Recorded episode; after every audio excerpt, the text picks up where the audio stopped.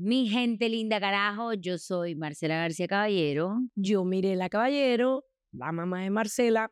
y esto es nuestro podcast La joya de la corona. A ver, mi mamá no tiene ni idea hoy de qué se trata este tema, pero yo sé que le va a encantar porque ella este cuento, estos cuentos les le encanta echarlos. Esto es para el que crea en este tipo de cosas, porque yo sé que no todo el mundo cree en ese tipo de cosas, pero es, son cosas que pasan. En esta familia hemos tenido muchos casos de historias paranormales, de historias que no tienen como mucha explicación. Yo digo que macondianas. Macondianas, sí, puede ser macondianas, pero también como que pareciera como de ficción, pero no es ficción, porque yo la verdad le creo mucho a mi mamá y a mi abuela que en paz descanse. Y yo le creo más a mi mamá que a mí misma. Entonces, exacto, y es que la historia, además, sobre todo porque estas personas de las que estoy hablando, o sea, mi mamá y mi abuela, son personas completamente escépticas, o sea, ellas no son las que creen en cualquier cosa, Ni bruja, ni nada. nada, nada, pero, pero tuvieron que vivirlo para, Creer. para creerlo, literal, este, ver para creer.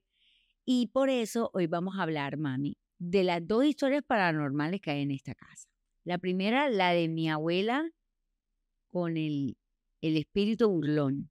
Y la segunda historia, para que se queden y escuchen las dos historias de, de la boca de Mirela Caballero, es una que yo todavía, o sea, cada vez que me la cuentan, digo como que no lo puedo creer, pero, o sea, tuvo que haber pasado porque mi mamá y mi tía no van a estar diciendo mentiras sobre esto. La historia de Boston. Bueno, esas son las dos historias que vamos a contar. Si tú quieres contar una tercera historia, la puedes contar, porque ya te vi cara como que, que querías contar otra historia. Pero mientras tanto, vayamos por partes. Vamos primero con la del espíritu burlón.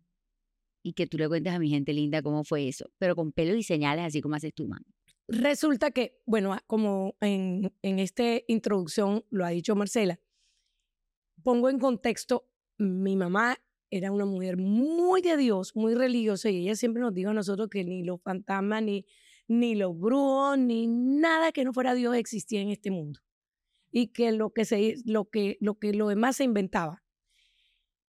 Con esa creencia siempre estuve, yo nunca estuve ni siquiera interesado ni cuando en los colegios y que hacían espiritismo y cosas de esas, olvídense, yo nunca me metí en eso porque yo tenía como claro de que eso no era, que eso no, mi mamá decía que no y a mí me pareció que nunca eso era, posible.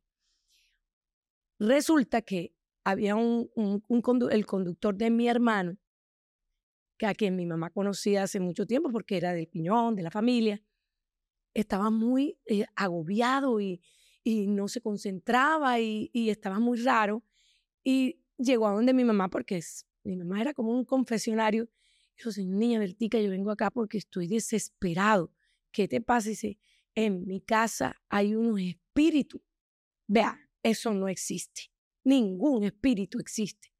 Doña Berta, le digo, salen en el, me salen, me salen unas cosas en el, en el baño, me hacen esto, mm, eh, eh, nos tiran los platos. Entonces mi mamá se quedó mirando así, te está diciendo la verdad. Ya le digo que es la verdad, la propia verdad. Bueno, mijo, yo voy a ir para que tú te des cuenta que eso no es verdad. Llévame a tu casa. Y se ha ido con una Biblia y con un rosario. Y se ha ido con el muchacho a su casa. Llega a la casa y dice, bueno, muéstrenme cómo es esta casa. Y entonces le mostraron, ella entró a todos los cuartos, entró a los baños, entró a todo, digo, aquí no hay nada, aquí todo está bien. Y de pronto empieza a mi mamá a rezar, vamos a rezar, vamos a quitar los malos espíritus que ustedes dicen que hay aquí. Y cuando mi mamá empieza a rezar, la cortina del cuarto se empieza a mover.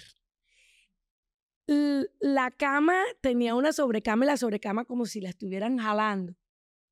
Luego oyen un, un ruido en el baño y encuentran con pasta de dientes, ja, ja, ja, ja, ja.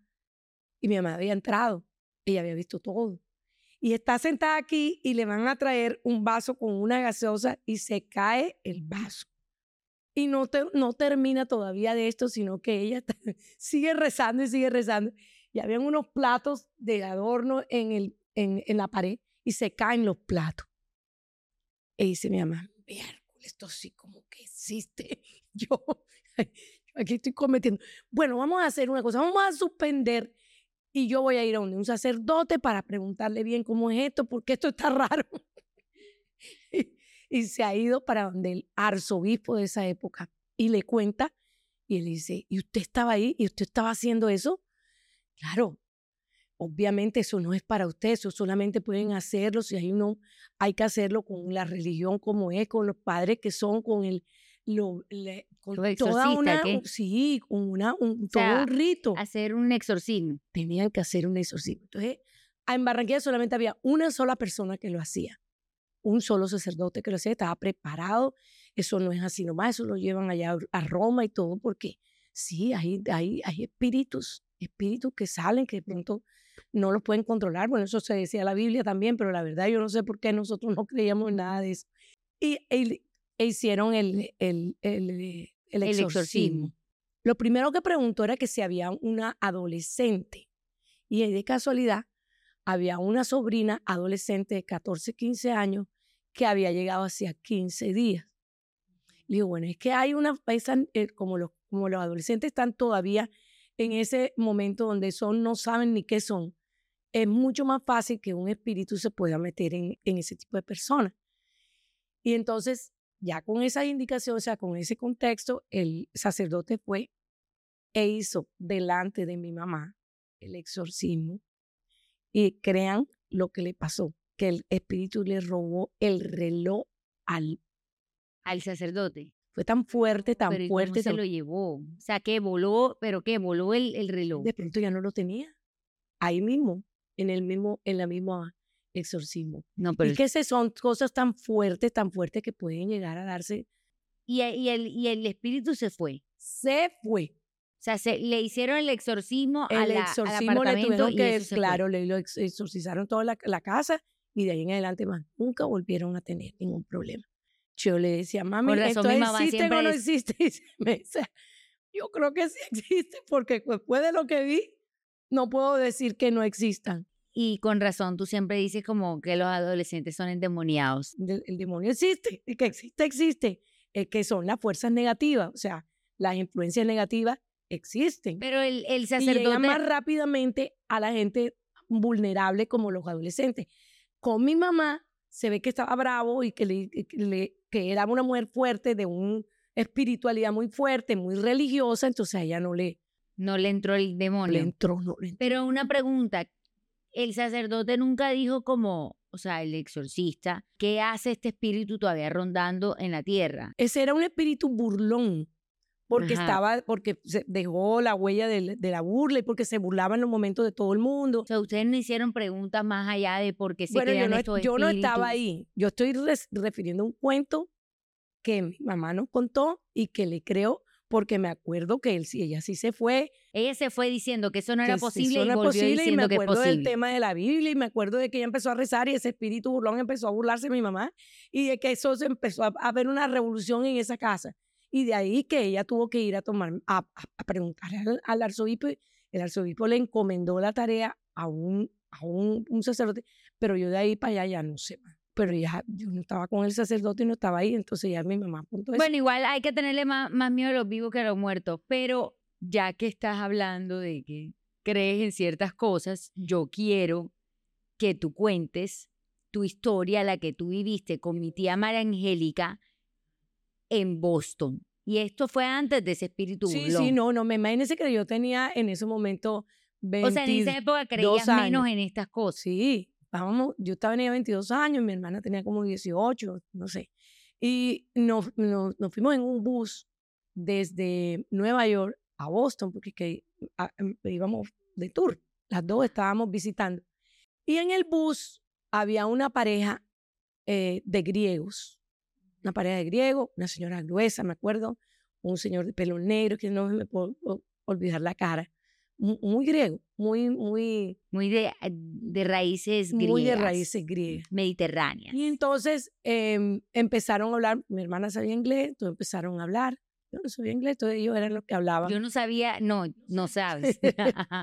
Mi hermana hablaba con ellos, los más queridos, nos estaban explicando de cómo, no, como no habíamos ido nunca y estábamos solitas, nos preguntaban que a dónde íbamos a estar, que, que cómo íbamos a, a, dónde íbamos a ir, que entonces ellos nos, decían qué debíamos hacer, pero eran como tan buenas personas y tan buenos que nos han dicho, ah, pero si ustedes quieren, váyanse a la casa nuestra y se bajan allá. Yo todavía no entiendo cómo mi hermana y yo aceptamos habernos ido con una pareja que por más que se veían buenos, mm, es responsabilidad de jóvenes, porque eso no, hoy en día no me hubiera ni ocurrido y qué cuidado van a hacer ustedes eso. Y llegamos a la casa de, de los señores. De los señores. Sí. Cuando llegamos, ellos venían, nos dijeron que venían desde Argentina. Mm, iban de, de, lugar en lugar y, ya estaban en Estados Unidos y que en Estados Unidos iban, ya se devolvían para su casa. O sea, pero ellos vivían en Boston. supuestamente vivían en Boston. Ok, ya. Y entonces llegamos a Boston, era de noche, me acuerdo que llegamos a una casa y cuando entramos a la casa, todo tenía como, como eh, eh, forro, telaraña, eh, la toalla guardado como de años, un carro a medio lado en la, puerta, así como hundido. Y mi hermana y yo, no, ven acá, esto está raro, ¿verdad? Y entonces me decía ella, sí, pero se ven buenas personas. Nosotros hemos dormido con una sábana, me acuerdo que, que, era el olor, todo, todo, todo era de una casa que, que estaba vacía, que, que tenía mucho tiempo estar abandonada. abandonada no había comida, no había agua, no había nada. O sea, toda la señora al día siguiente nos trajo unos tintos con unos donas, me acuerdo, eh, porque no había, no había nada que comer. Bueno, esa gente se ha portado como si fueran unos papás. Nos llevaron al, tenían que un restaurante de griego, en ese restaurante delicioso, comimos varios días. Nos llevaron a la playa, nos llevaron al restaurante, nos llevaron a todas partes. Nos cuidaban como si fuéramos sus hijas. Eso fue durante cuatro días. Y nosotros felices con esta pareja a la que nos hemos encontrado. Y mi hermana, que quería quedarse en Estados Unidos para perfeccionar su inglés, le he dicho yo, oye, pero si aquí es que te puedes quedar, vamos a decirle para que te quedes aquí todo. O sea, ustedes o sea, ya teníamos la película íntimo y ya el día que nos íbamos, que nos montaron en el, en el bus, nos dijeron cómo teníamos que llegar hasta Miami, porque de ahí llegábamos a Miami en bus apuntamos la dirección. Es más, en algún momento tuvimos eh, taxi que coger y dábamos la dirección y nos llevaban a la dirección de la casa esa como embrujada. No fuimos y llegamos a Miami y lo primero que hice fue, imagínate, en esa época no había celulares ni nada de eso, era teléfono. Empieza uno a llamar por ese teléfono, aunque acuérdense que eso era llamada, uh, llámeme a la, a la, ciudad tal. Bueno, acuérdense, no, no me tocó, pero... Bueno, pero así era. Entonces mi hermana este, llamaba, llamaba, llamaba, llamaba. Nadie contestaba. Como para agradecer. Para agradecer. para decir que Nosotros para decirle que bueno, que, que muchas gracias, que, había estado, que ya habíamos llegado bien, todo. Nadie nos contestaba. Entonces cogimos, yo me acuerdo que compré una, una, una tarjeta y le mandé una tarjeta divina agradeciéndole que lo invitábamos acá a, a Colombia y todo. Ni razón, ni chica, ni grande nosotros no supimos nada y nos han devuelto la tarjeta. Decía que ahí hace mucho tiempo no vivía nadie, que esa casa estaba desocupada hace muchos años y que ahí no vivía nadie. Pero ¿y el restaurante, mami? Y el restaurante. Pero yo como no volví a Boston, yo, yo no supe más nada y yo no me acuerdo ni el nombre ni nada. Si volviste a Boston, no, es una foto. Yo tengo una foto guardada ahí Ahí la tengo. Con los señores. Con los señores que no tomamos. Ay, mami, tiene que mostrarme. Tengo. Cuando salga este episodio voy a, a montar la foto. Y yo decíamos, pero ¿qué pasó? unos reencarnados que llegaron a hacer el bien, que seguro hicieron el mal hace muchos años y vinieron a hacer el bien porque nos trataron como unas reinas. Hago un paréntesis. Mi hermana se va a vivir a Boston con David hace unos años, con su esposo, porque David fue a hacer un fellowship en MIT y mi mamá no quería ir Mami, tú no querías ir porque tú te, a ti te daba miedo Boston. No, pues me, No, me daba es, como que, es cierta que mi hermana y yo, no, pero es que mi hermana y yo no entendíamos por qué mi mamá había puesto tanto pero para ir a visitar a Laura y a, y a David a Boston. A Laura, David y a Julieta, mi sobrina, que en ese momento solamente estaba Julieta. Y yo le decía a Laura, Laura, yo creo que es que ella le tiene como pavor a Boston. O sea, ella nunca volvió a Boston porque para ella están los señores embrujados. No me acuerdo, yo sé que era como en una loma, sé que el carro estaba medio lado, sé que, la- o sea, la- el, el cuadro lo tengo claro.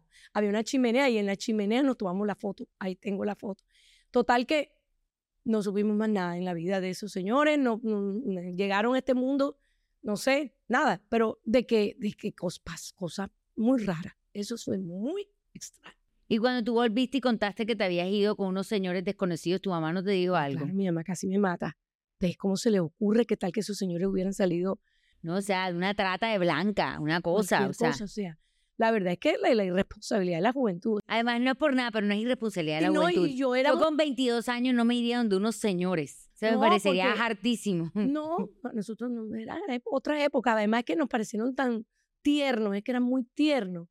Entonces, ahí fue donde nosotros caímos sin darnos cuenta. Yo no entiendo ni cómo, porque yo era bastante madurita y, y yo no, no corría ese tipo de riesgo. Y fue como, Mire, como que la nos tocó, como que nos tocó, como que no- nos tocaba vivir ese episodio de la vida. Pero bueno, si ella volvió finalmente a Boston y nosotros le mamábamos gallo como que, bueno, mami, cuéntanos por dónde es, en dónde están tus, eh, tu- tus fantasmas. Pero bueno, ahora yo le voy a contar algo que ya no es una irrealidad o algo que uno no sabe si sí o si no, sino que yo ahí sí tengo una vivencia que quiero, que quiero contarles. De mi madre se cae, ella se cae y la tenemos que llevar a la clínica Esto fue en el año emergencia, 2014. en el 2014 de emergencia porque se, se partió la pierna, llegó muy mal a la, a la clínica y estuvo en cuidados intensivos. Cuando ya ella sale de cuidados intensivos, eh, mi sobrino, eh, Roberto Andrés, el que él me lleva una persona que era muy mariana, una mujer, una joven de 18 años, para rezar el rosario con mi mamá. ¿Qué es ser Mariana para quienes no saben? Mariana es una persona muy entregada a la Virgen María. Ajá. Entonces ella, hace- a- ella además va, mm, reza los rosarios con una intensidad increíble. Y, y Roberto Andrés la llevó a donde mi mamá porque sabía que mi mamá era muy religiosa y quería darle gracias porque ella había salido de todos esa, de todos esos. eh, ¿De todo eso qué? De, de su enfermedad. O sea, ya la Pero, iban a ella, dar de le- ya alta. la iban a dar de alta. Sí, ella ya no le es que estaba faltaban- mal. Le faltaban dos días. No, ella estuvo muy mal. Estuvo muy mal en esa oportunidad y estuvo en cuidado intensivo. Cuando lo sacaron de cuidado intensivo, estaba ya en la habitación, me- le, lleva- le llevan, Le esta llevan a esta, a esta persona. Y ella le dice, eh, yo sé que usted es muy mariana, eh, a- a- yo no lo voy a rezar, récele usted. Y estábamos ellos dos y mi mamá y yo, o sea, cuatro personas nada más. Entonces mi mamá empieza a rezar el rosario y de pronto empie- se queda callada y empieza a mirar fijamente a una pared blanca que tenía enfrente. Y la niña le dice, ¿qué estás viendo? Y empieza mi mamá, estrellas, un manto. Decía, siga, esa es la Virgen. Una cara, un hombre vestido de negro. Siga, continúe. Una, la Virgen.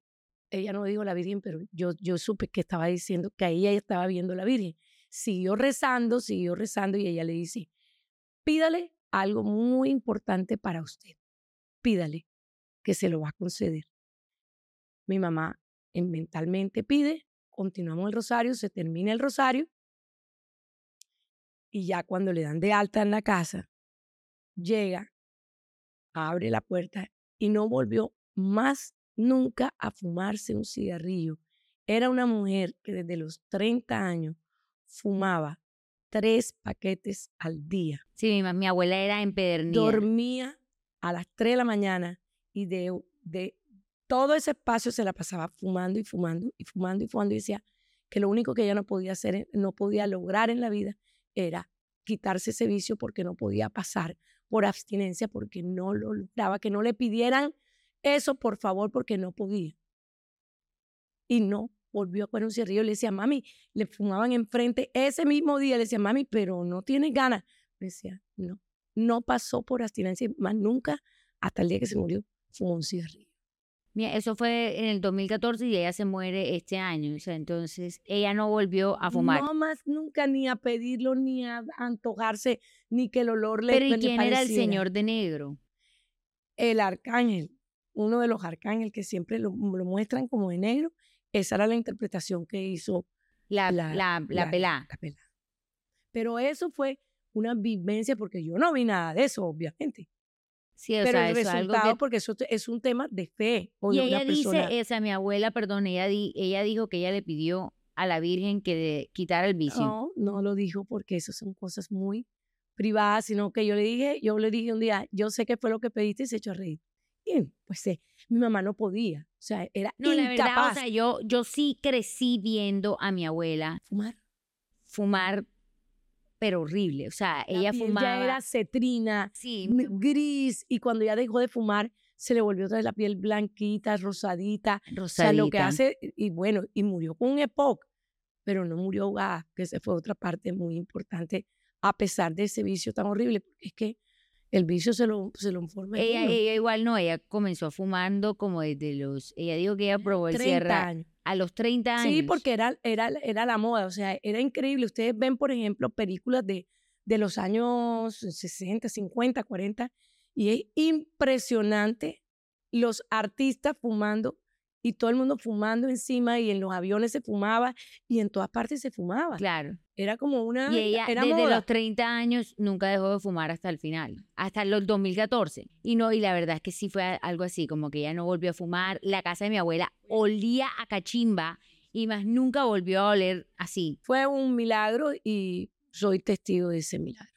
Bueno, ya eso, eso último fue más bien como un milagro. Los primeros dos fueron como La historias compensación entre lo milagroso y, y las historias paranormales. y los... Exactamente. Aquí este episodio estuvo bastante dateado. Y eso que hay varias historias más, pero no las vamos a contar porque si no se nos va el episodio como de una hora. Pero yo sí quiero que sepan que después de yo escuchar todo esto, yo, yo creo que solo no estamos. Por lo menos la duda la tenemos. O sea, la duda la tenemos 100%.